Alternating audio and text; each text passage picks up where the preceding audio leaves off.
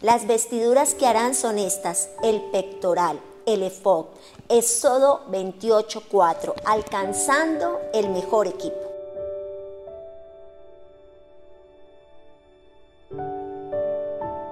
La Biblia nos habla acerca del pectoral. El pectoral estaba elaborado con 12 piedras preciosas que representaban las 12 tribus. Esas 12 tribus, esas 12 piedras simbolizaban las 12 tribus que el sacerdote llevaría en el efod y cada una de ellas deberían de estar cerca a su corazón ¿para qué? Para interceder continuamente por ellas.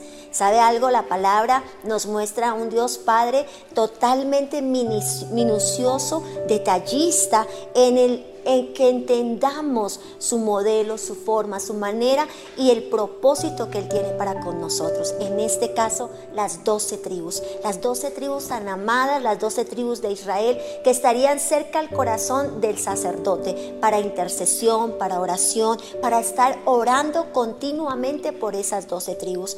El modelo de Jesús es la visión de Dios que ha dado a nuestra iglesia. El libro de Mateo nos habla cómo el Señor nos envió a cada uno de nosotros para ir y predicar el Evangelio, para hacer discípulos. Y sabe, a lo largo de estos últimos años hemos visto cómo cuidar las personas, persona a persona, tiene mucho más resultado, mucho más efectivo y muchísimo más rápido. Hacer las cosas como Jesús las hizo. Cuando hablábamos del efod, hablamos del Antiguo Testamento. Cuando hablamos de modelo de Jesús, hablamos del Nuevo Testamento. Antiguo Testamento, cuidado de las doce tribus para extensión multiplicación, crecimiento y ensanchamiento. Nuevo Testamento, modelo de Jesús para crecimiento, ensanchamiento, multiplicación. En otras palabras, trabajo en equipo. Unos a otros ayudándonos, unos a otros fortaleciéndonos. Y el Señor mismo nos dejó ese modelo. Él formó un equipo de 12 personas, las cuales caminó con ellos, los capacitó por tres años, vivió, comió y pasó grandes momentos de oración, de palabra, de comunión y luego les entregó una gran comisión. Y esto llevó a que este equipo fuera un equipo de grandes resultados, inclusive llegaron a hacer mayores cosas tal cual como era el plan de Jesús. Definitivo, trabajo en equipo habla de efectividad, definitivo. Tenemos familias, tenemos amigos, tenemos una tarea por hacer, una labor por hacer. La mejor forma para alcanzar ese equipo es pidiéndole al Padre que nos una, que nos una en la unanimidad, en el juntos, en el perseverar juntos a través de la oración, de la intercesión, de orar por nuestros familiares, amigos, por las otras personas y poder ser de inspiración para ellos. No se afane de repente porque aún no tienes el equipo, porque aún no has logrado compaginar tal vez con tu esposo, con tus hijos, que aún, aún como líder todavía no has logrado ese equipo. No se afane por mostrar resultados, por vivir resultados afánese por fortalecer sus raíces para que eh, el Señor en su debido tiempo, Él añada sobre su vida ese equipo ganador.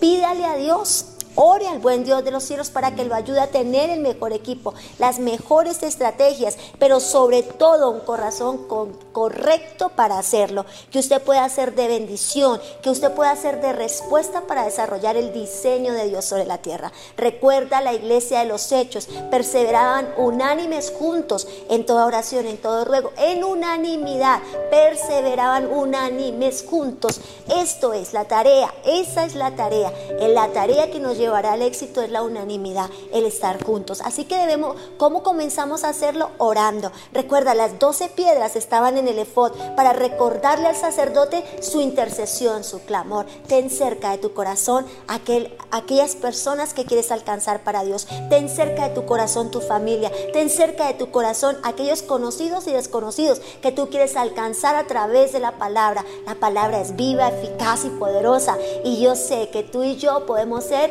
esos grandes emisores de la voz de Dios aquí en la tierra, pero también empezar Belén, Judea, Samaria y hasta lo último de la tierra. Tu Belén, tu casa, tu equipo ganador.